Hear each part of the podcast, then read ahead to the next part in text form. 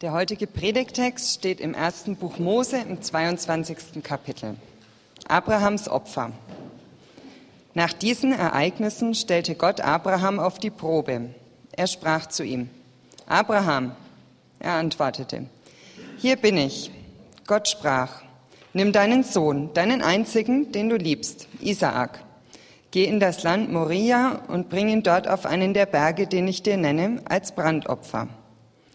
Frühmorgens stand Abraham auf, sattelte seinen Esel, holte seine beiden Jungknechte und seinen Sohn Isaak, spaltete Holz zum Opfer und machte sich auf den Weg zu dem Ort, den ihm Gott genannt hatte. Als Abraham am dritten Tag aufblickte, sah er den Ort von weitem. Da sagte er zu seinen Jungknechten, Bleibt mit dem Esel hier, ich will mit dem Knaben hingehen und anbeten. Dann kommen wir zu euch zurück. Abraham nahm das Holz für das Brandopfer und lud es seinem Sohn Isaak auf. Er selbst nahm das Feuer und das Messer in die Hand. So gingen beide miteinander. Nach einer Weile sagte Isaak zu seinem Vater Abraham, Vater, er antwortete, ja, mein Sohn? Dann sagte Isaak, hier ist Feuer und Holz, wo aber ist das Lamm für das Brandopfer? Und Abraham entgegnete, Gott wird sich das Opferlamm aussuchen, mein Sohn. Und beide gingen miteinander weiter. Als sie an den Ort kamen, den ihm Gott genannt hatte, baute Abraham den Altar, stichtete das Holz auf und fesselte seinen Sohn Isaak und legte ihn auf den Altar oben auf das Holz. Schon streckte Abraham seine Hand aus und nahm das Messer, um seinen Sohn zu schlachten. Da rief ihm der Engel des Herrn vom Himmel her zu, Abraham, Abraham. Er antwortete, hier bin ich. Jener sprach, streck deine Hand nicht gegen den Knaben aus und tu ihm nichts zuleide. Denn jetzt weiß ich, dass du Gott fürchtest. Du hast mir deinen einzigen Sohn nicht vorenthalten. Als Abraham aufschaute, sah er. Ein Widder hatte sich hinter ihm mit seinen Hörnern im Gestrüpp verfangen. Abraham ging hin, nahm den Widder und brachte ihn statt seines Sohnes als Brandopfer dar. Abraham nannte jeden Ort Yahweh Jireh, der Herr sieht, wie man noch heute sagt. Auf dem Berg lässt sich der Herr sehen. Der Engel des Herrn rief Abraham zum zweiten Mal vom Himmel her zu und sprach, ich habe bei mir geschworen, Spruch des Herrn, weil du das getan hast und deinen einzigen Sohn mir nicht vorenthalten hast will ich dir Segen schenken, in Fülle und deine Nachkommen zahlreich machen wie die Sterne am Himmel und den Sand am Meeresstrand. Deine Nachkommen sollen das Tor ihrer Feinde einnehmen. Segnen sollen sich, Moment, segnen sollen sich mit deinen Nachkommen alle Völker der Erde, weil du auf meine Stimme gehört hast. Darauf kehrte Abraham zu seinen Jungknechten zurück. Sie machten sich auf und gingen miteinander nach Beersheba. Abraham blieb dort wohnen. Jetzt in der Passionszeit wollen wir ja äh, Texte hören, die uns darauf vorbereiten. Wir entnehmen sie dem liturgischen Kalender der evangelischen Kirche. Und da ist für heute eben diese Geschichte, die im Luthertext meistens überschrieben wird, Isaaks Opferung, aber der ist ja gar nicht geopfert worden.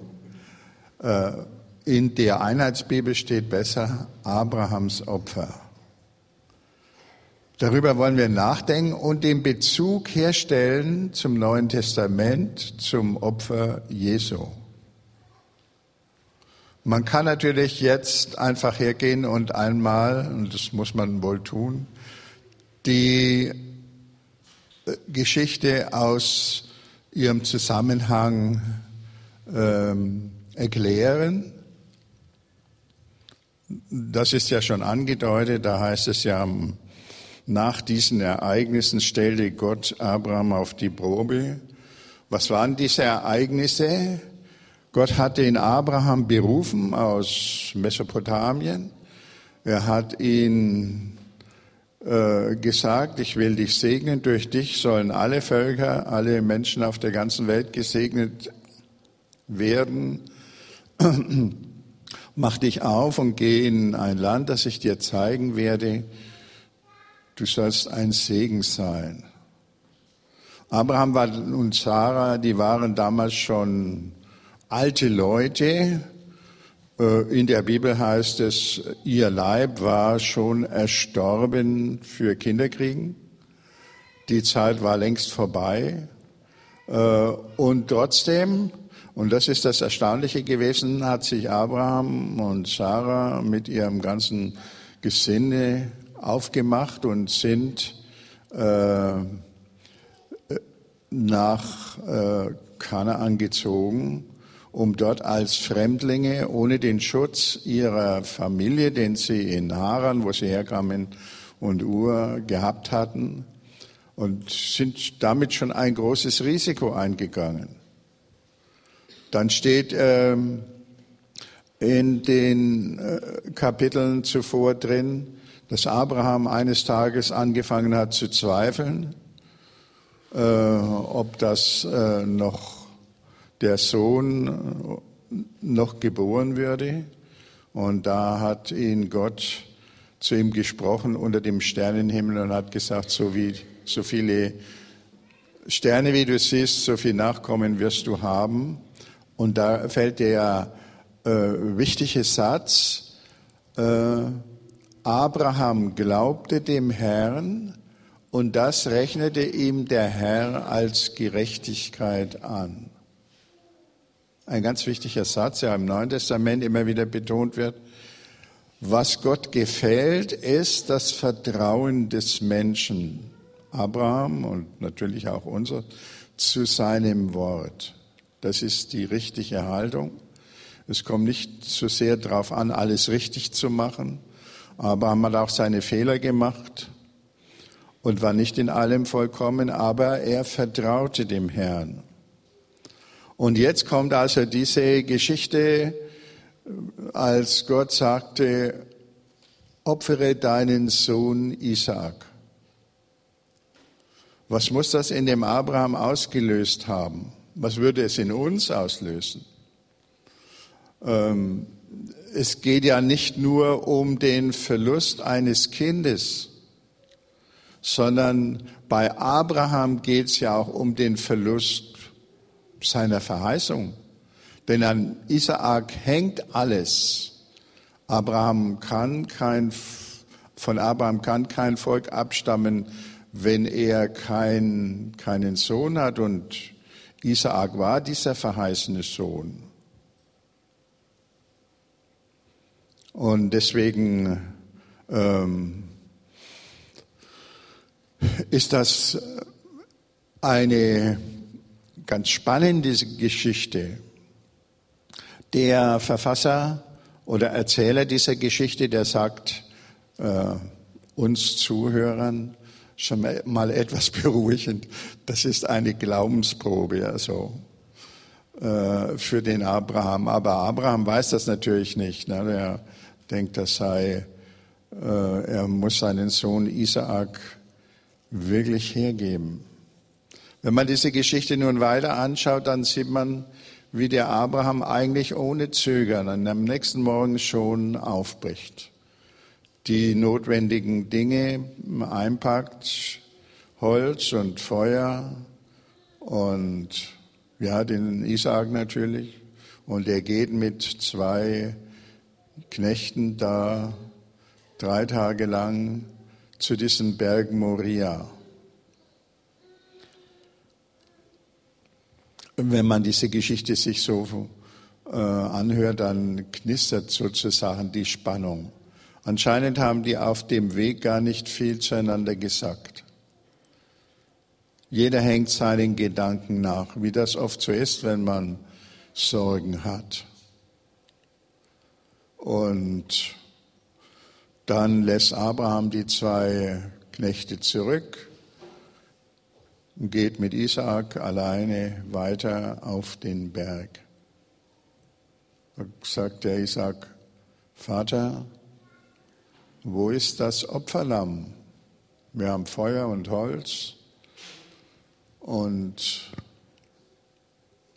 was wirst du opfern? schon dieses Wort, dass der sagt, Vater, das lässt unser Herz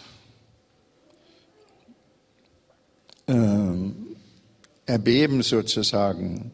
Es ist irgendwo schrecklich. Aber Abraham, der sagt, äh, Gott wird sich das Opferlang aussuchen, mein Sohn.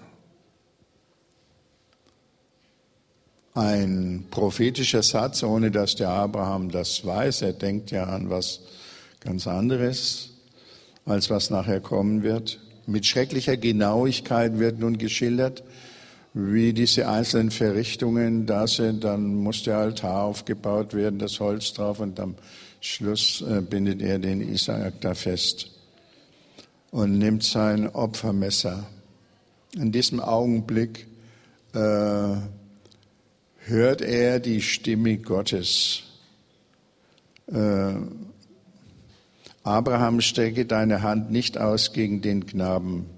Jetzt weiß ich, dass du Gott fürchtest. Welch eine Probe, welch eine und welche Gefühle haben wir dabei? Wir können uns in ihn schon irgendwo hineinversetzen. Vielleicht haben wir auch verkehrte Gefühle, die der Abraham gar nicht hatte, aber äh, jedenfalls, wenn man auch vom Unglück anderer hört, da zittert ja das eigene Herz, nicht? Wie, wie das, wenn wir irgendetwas Schlimmes in der Zeitung lesen oder im Fernsehen mitkriegen.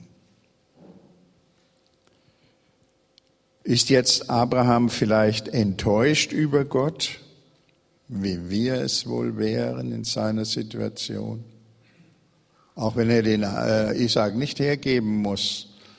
Äh, schon der Gedanke, dass es beinahe so weit gekommen wäre, das kann einen ja total durcheinander bringen. So wie wenn man fast einem Unfall entgangen ist und dann kann man trotzdem sehr erschüttert sein.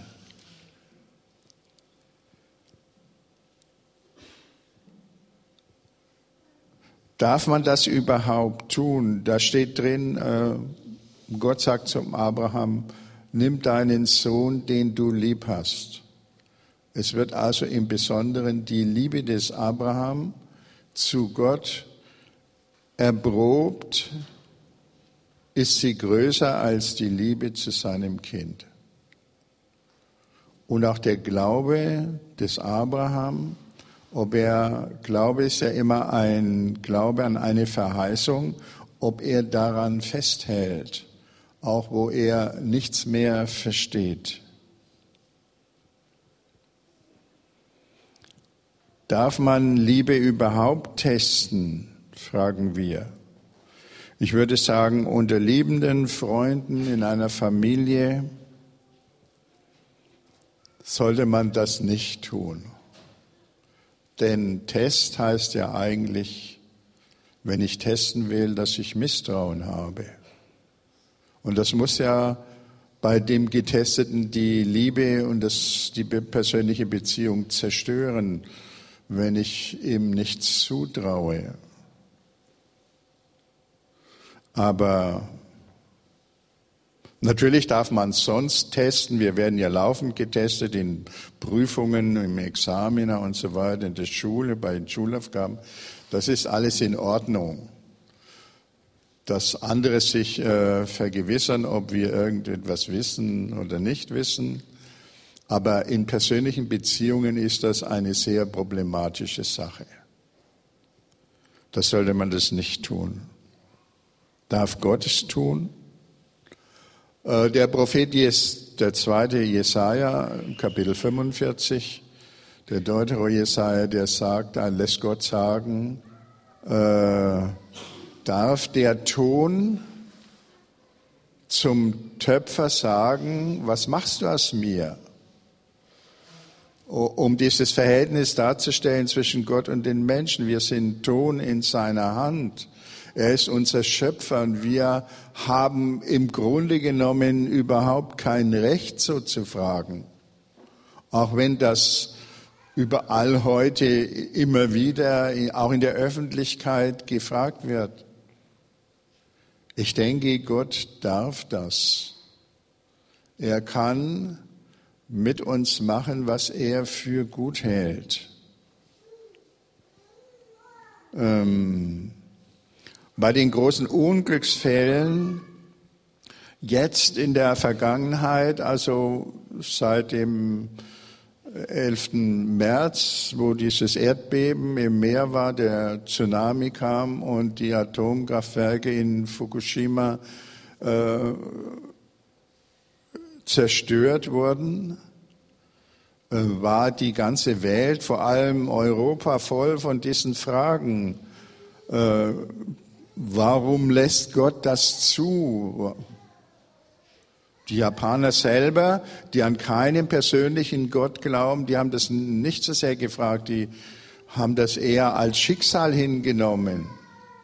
Das ist halt so, die, sie machen Gott nicht verantwortlich, weil sie eben anders glauben als wir, jedenfalls in der in der großen Masse und die sind deswegen auch viel geduldiger und aber wir Europäer, die ja nicht einmal betroffen sind, direkt höchstens, dass wir den Schrecken mitkriegen, äh, wir regen uns auf und sagen, Gott kann doch nicht gerecht sein, wenn er, wir sind selber verunsichert, weil Vielleicht könnte äh, etwas Ähnliches bei uns auch passieren, jedenfalls mit Atomkraftwerken. Der Tsunami ist nicht das Problem, weil wir in einer anderen Weltgegend wohnen, aber ähm, schlimme Unglücksfälle kann es immer geben. Und was, was sollen wir jetzt denken?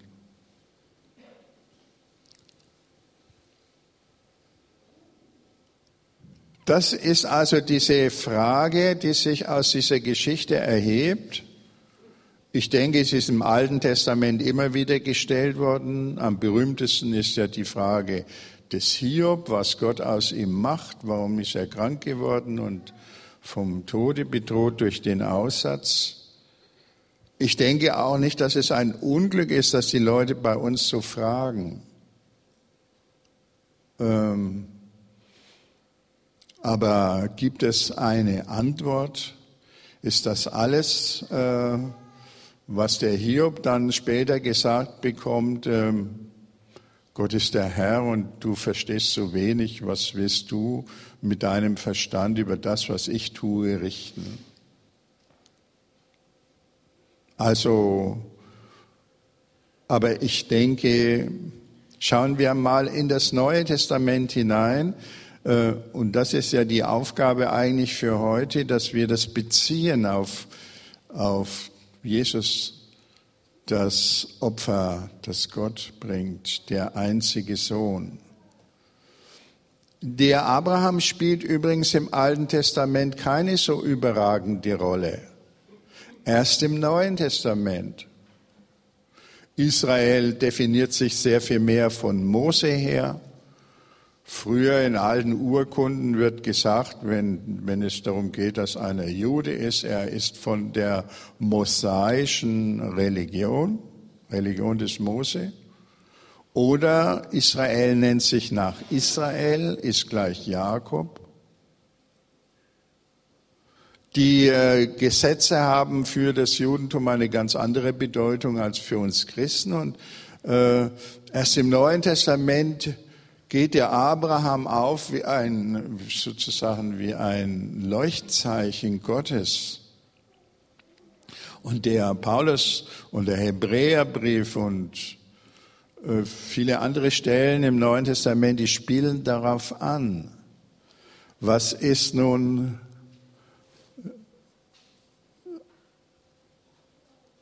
was ist, danke, was ist nun gesagt im Neuen Testament? Wie werden die Apostel diese Geschichte von äh,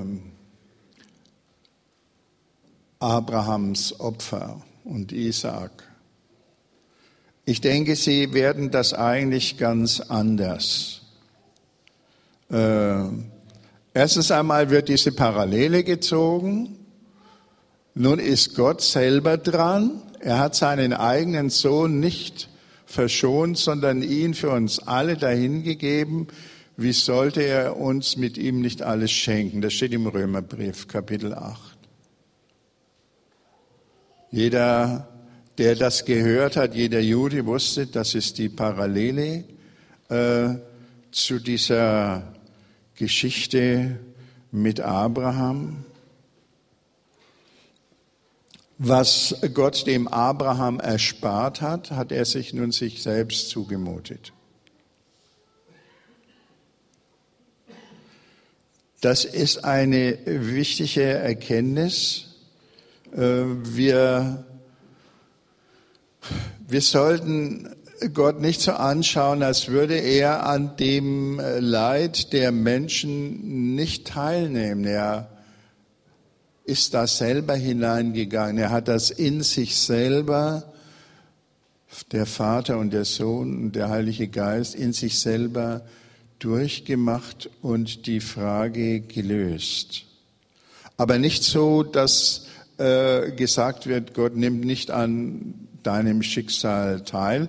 Wir alle sind ja irgendwo, werden ja auch irgendwo immer von Gott geprüft, dass wir vielleicht Dinge nicht bekommen, die uns zugesagt waren, verheißen waren, auf die wir gehofft haben, oder Dinge weggenommen bekommen, die uns schon gegeben waren. Das stellt dann unser Leben in Frage.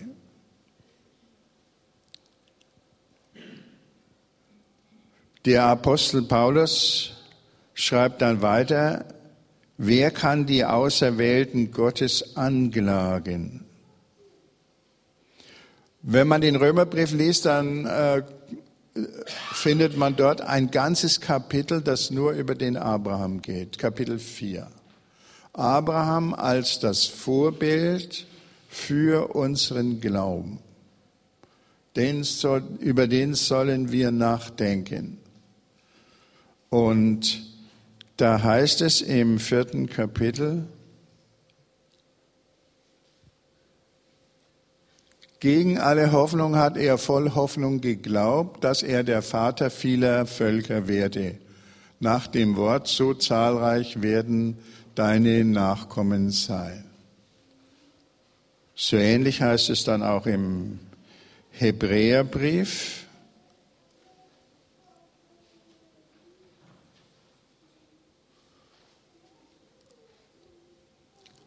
Aufgrund des Glaubens gehorchte Abraham dem Ruf wegzuziehen in ein Land, das er zum Erbe erhalten sollte. Und er zog weg, ohne zu wissen, wohin er kommen würde. Aufgrund des Glaubens sieht er sich als Fremder im verheißenen Land, wie in einem fremden Land auf, wohnte mit Isaak und Jakob, dem Miterben derselben Verheißungen zählten. Aufgrund des Glaubens, Vers 11, empfing er selbst Sarah die Kraft, trotz ihres Alters noch Mutter zu werden, denn sie hielt den für treu, der die Verheißung gegeben hatte. Mach mal weiter.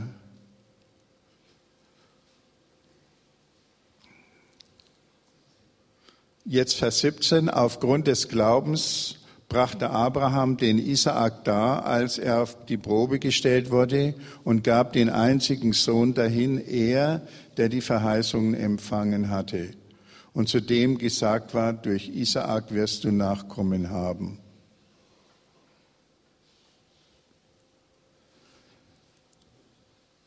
Die Apostel verstehen, Paulus oder der Hebräerbrief, die verstehen äh, die Geschichte so, dass Abraham überhaupt nicht gezweifelt hat.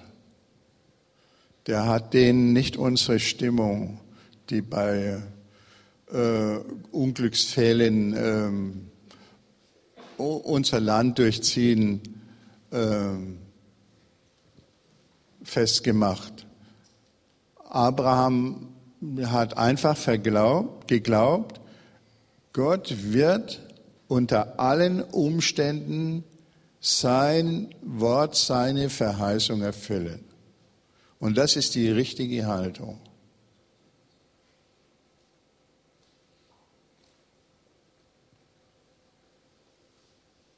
Die, äh, der Glaube an die Verheißung. Abraham glaubte dem Herrn und das rechnete ihm der Herr als Gerechtigkeit an. Und auch der Tod, die Bedrohung durch den Tod, äh, bringt äh, die neutestamentlichen Apostel nicht durcheinander. Abraham verließ sich darauf, dass Gott sogar die Macht hat, Tote zum Leben zu erwecken. Darum erhielt er Isaak zurück. Das, der Vers kommt da noch dran. Also, Sie sind da von Abraham, sei davon ausgegangen, dass Gott auf jeden Fall äh, sein Wort hält. Natürlich spiegelt sich jetzt, äh, wie, wie kommen die Apostel zu dieser, zu dieser Meinung über den Abraham? Was Abraham gedacht hat, wissen wir nicht. Das kann man vermuten und sich Gedanken machen, aber irgendwo ist das nicht angegeben. Aus der Geschichte sieht es fast so aus, als wäre wär das kein so ein enormes Problem für den Abraham gewesen. Der marschiert da los. In dem Glauben, Gott wird einen Weg haben. Und nun spiegelt sich natürlich, spiegeln sich die Ereignisse um Jesus Christus, sein Tod und seine Auferstehung in dem, was die Apostel sagen.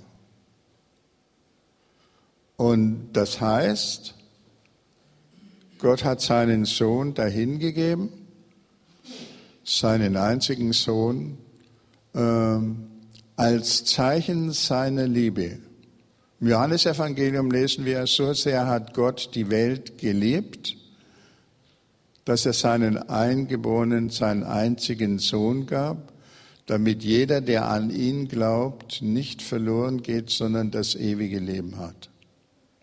Wieder diese Verbindung, äh, Liebe, und äh, Opfer des Sohnes. Nur macht Gott jetzt sich selbst, wir dürfen Gott testen, wir dürfen die Liebe Gottes testen und sehen. Aber es gibt nur einen Punkt in der Welt, wo man das sehen kann, und das ist im Angesicht Jesu Christi.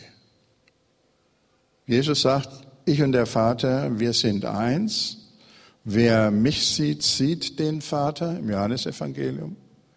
Und wenn du wissen willst, wie Gott zu dir ist, dann schau Jesus Christus an. Und das ist die Antwort, die dir gegeben wird. Darauf kann man sich verlassen. Das kann man nicht verstehen.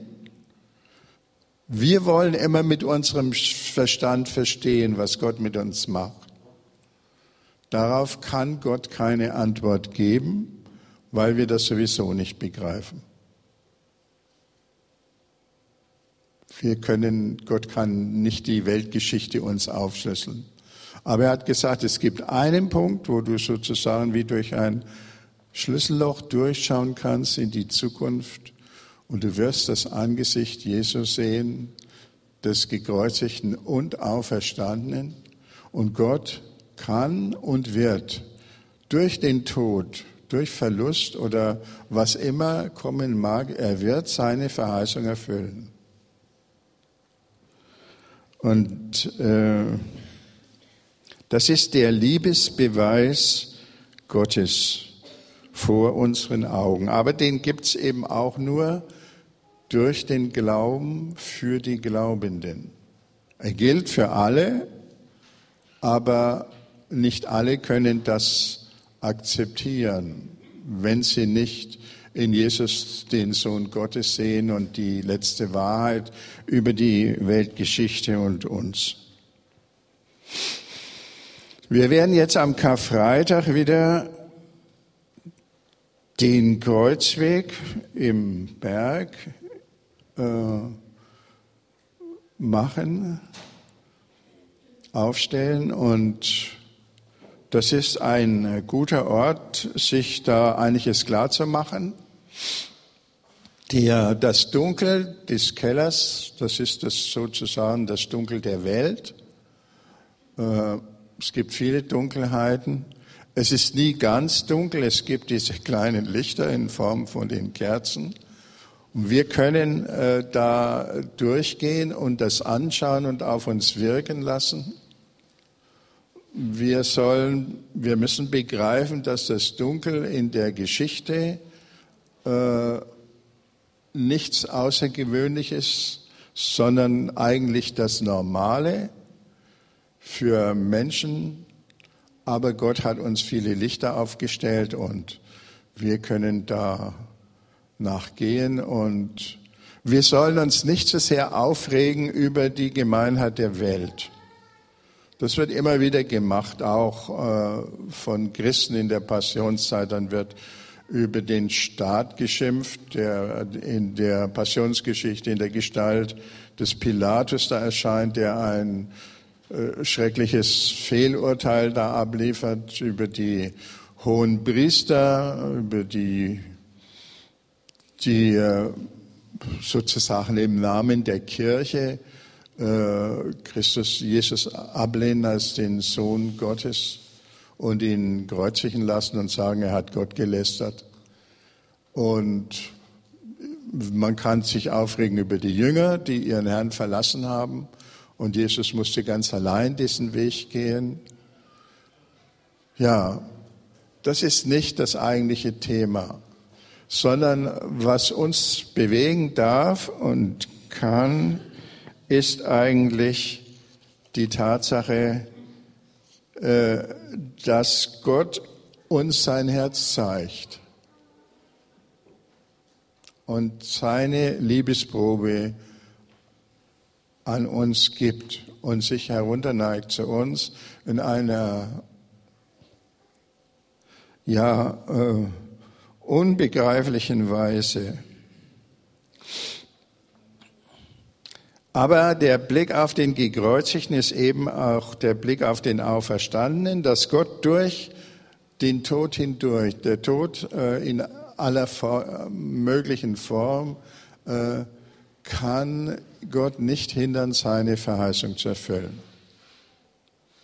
Und damit dürfen wir uns zufrieden geben. Wir können es nicht verstehen, aber äh, die Antwort ist eigentlich klar. Wir können sie glauben.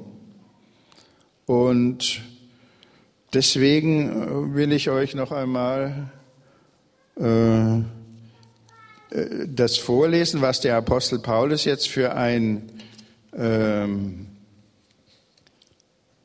im Römerbrief für eine Bilanz daraus zieht, aus dieser mm, ja, Passion Jesu und da hineingebettet äh, diese Geschichte von dem Opfer Abrahams.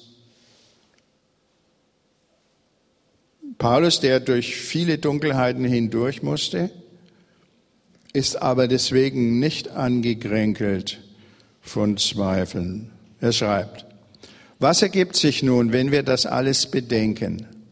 Ist Gott für uns, wer ist dann gegen uns?